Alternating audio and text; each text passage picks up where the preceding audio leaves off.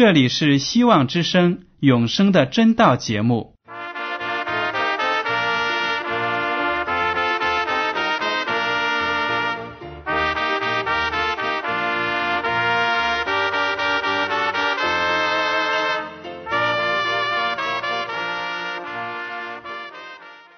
亲爱的听众朋友们，你们好，我是艾德，很高兴今天能和你们在永生的真道这个栏目中见面。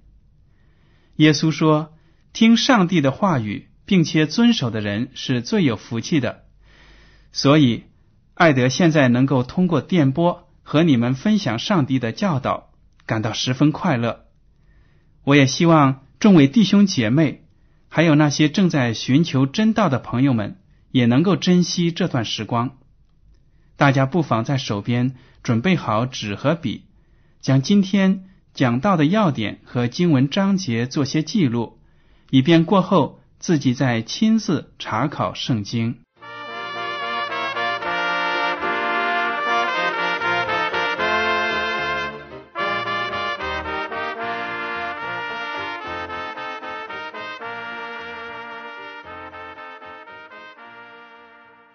听众朋友们，今天呢，艾德要和你谈的题目是最后的审判。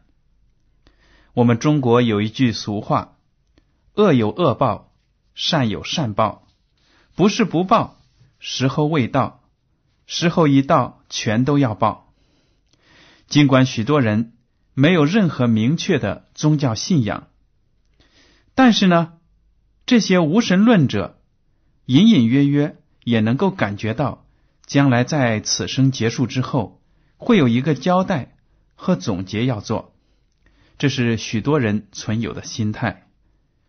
有的时候呢，他们可能会为不可知的死后的世界感到恐惧，思索会不会真的有一个审判在等待着他。的确呢，圣经里确实多次讲到最后的审判。我们今天就来学习一下有关的知识，但有一点呢，我想让大家知道，就是圣经里并没有讲述人死后有灵魂遭审判这样的道理，因为人死后呢，身体归于尘土，气息归还上帝，根本就不存在什么灵魂。关于死亡的题目呢，我们已经在前面的节目中谈论过。以后我们还有机会或做深入的呃学习。好了，接下来的时间里，我们就来看一看圣经里如何谈论最后的审判。我们的主耶稣基督曾经讲了一个预言，这个预言故事呢，就表明将来上帝要审判这个世界。让我们把圣经打开到。新约的马太福音第十三章第二十四节到第三十节，马太福音十三章讲了一个败字的比喻。我们来读一下圣经，第二十四节开始，耶稣又设个比喻对他们说：“天国好像人撒好种在田里。”及至人睡觉的时候，有仇敌来，将稗子撒在麦子里就走了。到长苗吐穗的时候，稗子也显出来。田主的仆人来告诉他说：“主啊，你不是撒好种在田里吗？从哪里来的稗子呢？”主人说：“这是仇敌做的。”仆人说：“你要我们去薅出来吗？”主人说。不必，恐怕薅稗子，连麦子也拔出来，容这两样一起长，等着收割。当收割的时候，我要对收割的人说：先将稗子薅出来，捆成捆，留着烧；唯有麦子要收在仓里。听众朋友们，在这个比喻中呢，上帝说，天国好像有人在种田，把种子。撒在田里，但是耶稣基督也提到，在晚上这个工人睡觉的时候，有仇敌来把稗子撒在麦田里。结果呢，两样种子都开始发芽。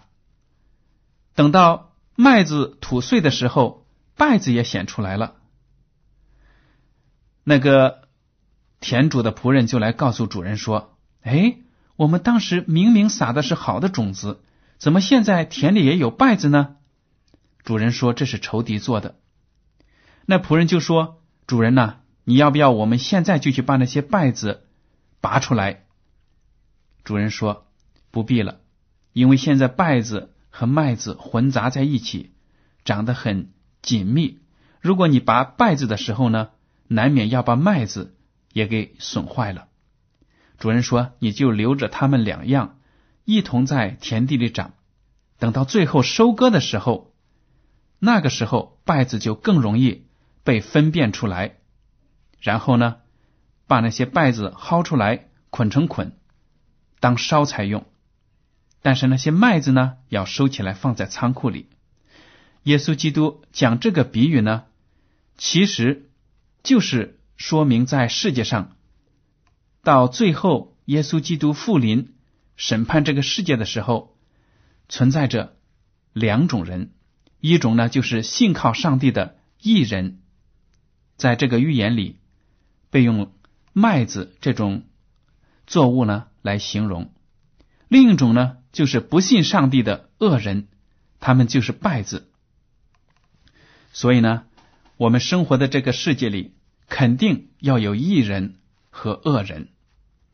然而，耶稣基督说，最终有一天，上帝会来审判这个世界，把麦子和败子分开，把恶人和义人也分开。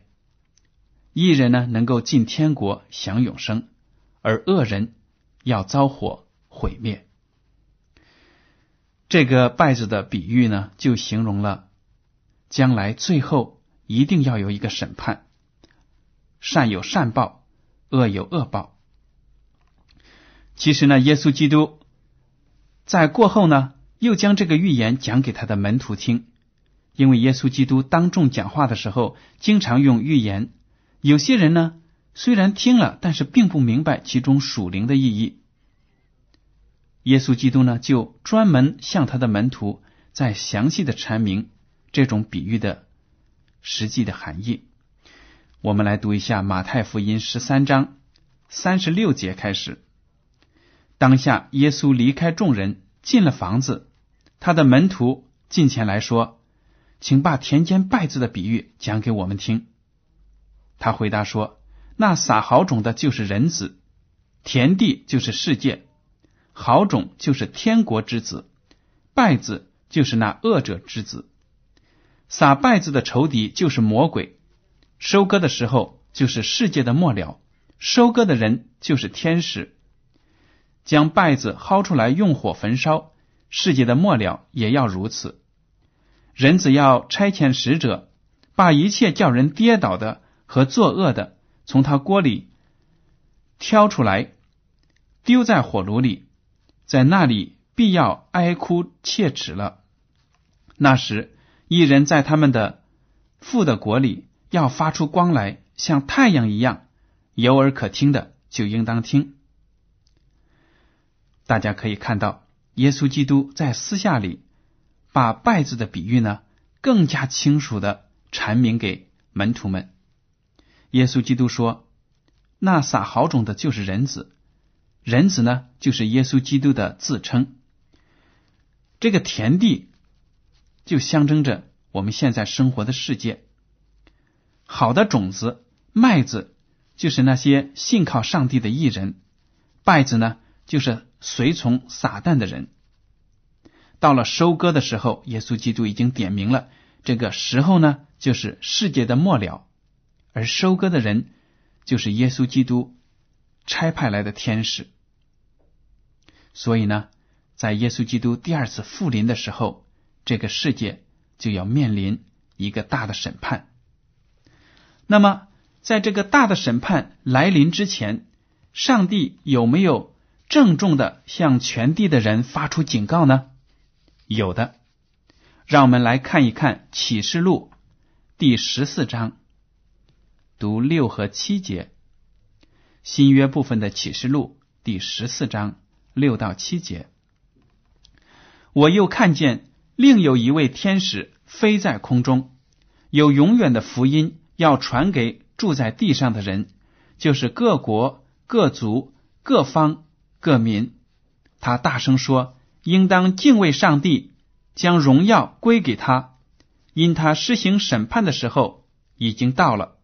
应当敬拜那创造天地海和众水泉源的。”在这里，我们就知道门徒约翰在上帝的启示中，在意象中看到了一个天使在空中，要传达上帝的信息给全世界的人。他大声的喊道：“应当敬畏上帝，将荣耀归给他，因他施行审判的时候已经到了。”这里我们就看到，这个上帝传给万人的信息是十分的紧急的，因为上帝的审判已经到了。我们生活在这个时候呢，可以看到世界上很多人不敬畏神，不敬拜上帝。有的呢，敬拜假神、拜偶像，这些都是非常邪恶的行为，很危险。因为上帝的审判已经到了，耶稣基督就要复临了。如果你不敬畏上帝，不敬拜真神的话，那么将来的审判里，恶人就会被毁灭。我们看到最后这节经文说。应当敬拜那创造天地海和众水泉源的上帝呢？就派遣天使来号召地上的人敬重创造这个宇宙的主人耶和华上帝。那么，使徒保罗告诉人们，上帝设定了一个什么样的日子？让我们打开《使徒行传》第十七章。三十到三十一节，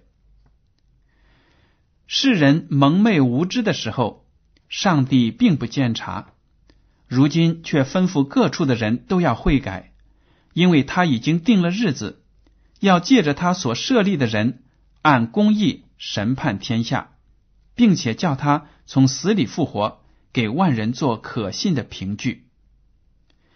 这是使徒保罗在向。外人传递福音的时候讲的道，他就说：世上的人在没有认识上帝之前，行了许多的罪恶。上帝呢不会怪罪那些生活在黑暗里、没有真光照耀的人，因为他们不懂得上帝，不认识上帝的律法。但是现在呢，耶稣基督已经来到世界上，而且为了罪人。死，并且从死里复活，这就是真真正正的证据，表明上帝是爱罪人的。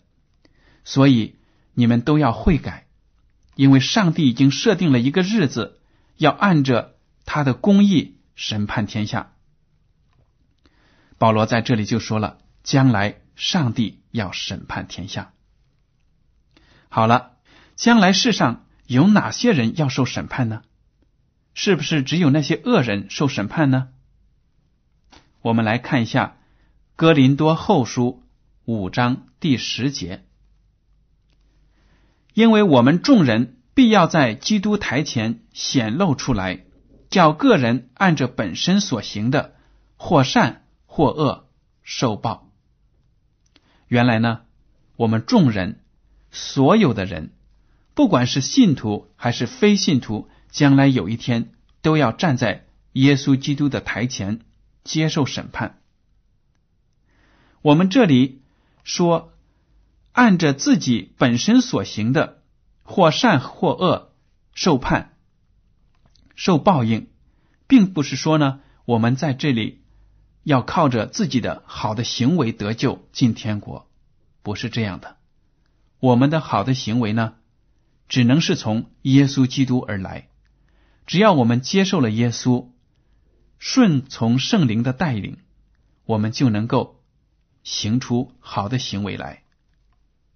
所以呢，大家不要误解，不要以为呢，我们生活在世上不认识神，但是呢，只要我做好人，对别人好，不犯世上的法律，我就能得救。这种观点是不正确的，因为只有耶稣基督才能够把我们从最终拯救出来。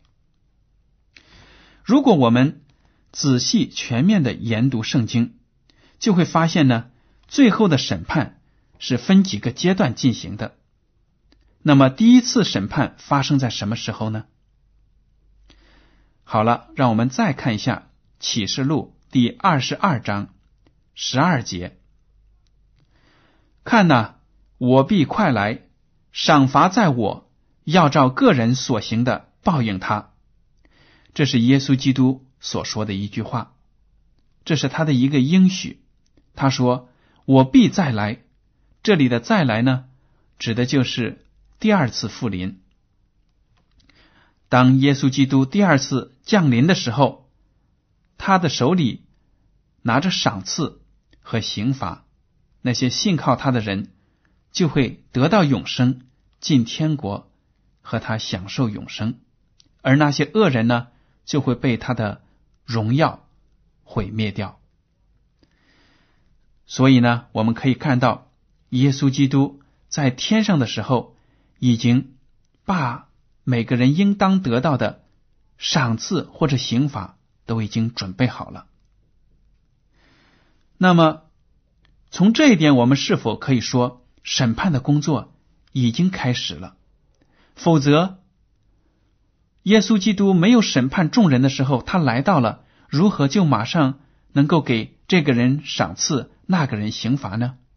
说明呢，耶稣基督在来临之前已经审查了世上的每一个人的行为。好了，既然我们说耶稣基督在天上。已经审查了世上每一个人的行为，那么这个审判的工作先从哪里开始呢？让我们大家来看《彼得前书》第四章第十七节，门徒彼得在这里写道：“因为时候到了，审判要从上帝的家起手。”原来呢，这审判的工作是先审判。上帝教会里的人，耶稣基督要在那里审查我们每一个信徒的档案，不管是从古至今所有的信徒，旧约时代的、新约时代的信徒，他们的记录都在天国。耶稣基督就要看一看这些人是不是名副其实的跟随他的人呢？所以，我们神家里的人，上帝。的子女，正是被审判的啊！第一次刚开始审判的时候，就从我们这里起。那么，基督复临那一日，所有不信他的人和反对他的人，会有什么样的报应呢？启示录第十九章十九到二十一节写道：“我看见那兽和地上的君王，并他们的众军都聚集。”要与骑白马的并他的军兵征战，那兽被擒拿，那在兽面前曾行奇事、迷惑受兽印记和拜兽像之人的假先知，也与兽同被擒拿。他们两个就活活的被扔在烧着硫磺的火壶里，其余的被骑白马者口中出来的剑杀了，飞鸟都吃饱了他们的肉。我们在学习启示录的时候呢，就知道在末世的时候，兽，也就是天主教会的那个系统、宗教系统，还有地上的君王、地上的各个国家呢，都会联合起来敌对基督。但是呢，耶稣基督的到来是那么的荣耀，所有地上的势力根本不能够。与他天上的权柄对抗，所以呢，那些跟从兽的假先知，还有世界万国不信的人，都会被杀死。这就是那些反对他、不信他的人在复临的时候所遭到的报应。那么，我们得救的艺人，在接下来的一千年里，会在天国做什么呢？因为我们知道，耶稣基督来临会把艺人接上天国。其实呢，在这一千年里，就是第二阶段的审判开始了。启示录第二十章第四节说：“我又看见几个宝座，也有坐在上面的，并有审判的权柄赐给他们。我又看见那些因为给耶稣做见证，并为上帝之道被斩者的灵魂，和那没有拜过兽与兽像，也没有在额上和手上受过他印记之人的灵魂，他们都复活了，与基督一同作王一千年。”原来呢，圣徒们在天国里，在这一千年间，要和基督一起审查，审查什么呢？审查地球上很多人的记录，因为我们得救了之后，到了天国，突然会发现，哎，某某人平时非常的虔诚，好像是个很好的人，怎么天国里没有他呢？我们看人的时候呢，往往就是从外表来评断，但是呢，主是查看人的内心和动机的。也许有些人在教会里表现的是非常的出色，但是他实际上却跟基督没有亲密的关系，所以在最后呢，没有得救。或者有些恶人，我们好像觉得只记得他是作恶的，怎么现在在天国里出现呢？所以呢？上帝就会把他们的一些记录呢给我们看，让我们审查，看看上帝的审判是不是公义的。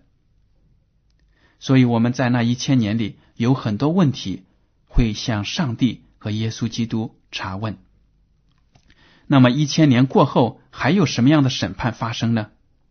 启示录第二十章十一至十五节这样写道：“我又看见一个白色的大宝座。”与坐在上面的，从他面前，天地都逃避，再无可见之处了。我又看见死了的人，无论大小，都站在宝座前，案卷展开了，并且另有一卷展开，就是生命册。死了的人都凭着这些案卷所记载的，照他们所行的受审判。于是海交出其中的死人，死亡和阴间也交出其中的死人。他们都照个人所行的受审判，死亡和阴间也被扔在火湖里。这火湖就是第二次的死。若有人名字没记在生命册上，他就被扔在火湖里。原来呢，在这千禧年结束之后，还有一次审判，因为到那时，耶稣基督会把圣城和圣城里居住的所有得救的圣徒们重新。带到地球上，然后呢，地球上的那些被杀死的恶人也会被复活，再一次接受上帝的审判。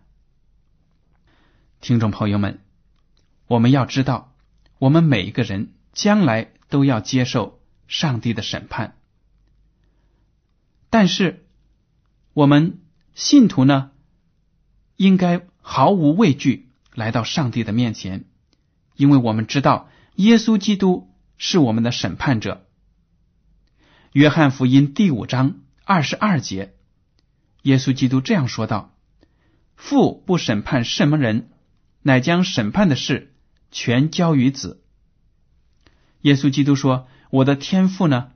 他将来不会实行审判，实行审判的权柄已经交托给我，所以基督将来是我们的审判者。”但是因为基督本身和天赋上帝还有圣灵都是三位一体的真神上帝，所以呢，我们也可以说上帝在审判这个世界。还有一点呢，我们记得耶稣基督是我们的辩护律师。约翰一书第二章第一节这样写道：“我小子们呐，我将这些话写给你们。”是要叫你们不犯罪。若有人犯罪，在父那里，我们有一位中保，就是那义者耶稣基督。你看，刚才我们讲过，耶稣基督是审判世界的人。现在我们又提到耶稣基督是中保，也就是我们现在法律制度中的辩护律师。我们信了主、信了耶稣的人，只要能够凭着信心来到他的面前，他既是我们的审判长，又是我们的辩护律师，而且呢，他还是我们的罪的承担者。同样，在约翰一书第二章第二节，接着写道：“他为我们的罪做了挽回祭，不是单为我们的罪，也是为普天下人的罪。”听众朋友们。在这最后的审判当中，我们一进入法庭，就发现原来审判长、辩护律师还有罪的承担者都是一个人，同一个人——耶稣基督。所以呢，我们只要是信靠了耶稣，接受了他的死，为我们洗净了身上的罪，我们将来呢就不会输掉这场官司。我们在上帝面前。就是一个清清白白的艺人。你想想，我们现在打官司，如果审判长、律师还有罪的承担者都是同一个人的话，我们怎么会输掉这场官司呢？罗马书第八章第一节这样写道：“如今那些在基督耶稣里的，就不定罪了。”这是确确实实的。只要我们信靠耶稣，信靠主，我们一切的罪过呢，都能够从他那里得到赦免。他的恩典能够充充足足的让我们成为一个洁净的人。将来在第二次耶稣基督复临的时候，遭受审判的时候，我们都会毫无畏惧，因为我们在上帝眼里是清白的。好了，亲爱的听众朋友们，今天的永生的真道节目到此就结束了。您如果对今天的讲题有什么想法，或者对这个栏目有什么建议，请写信给我。我的通讯地址是香港九龙中央邮政总局信箱七零九八二号，请署名给爱德收。爱是热爱的爱。德是品德的德。如果您在来信中要求得到免费的圣经灵修读物、节目时间表，我们都会满足您的要求。感谢您今天的收听，上帝保佑你们，再见。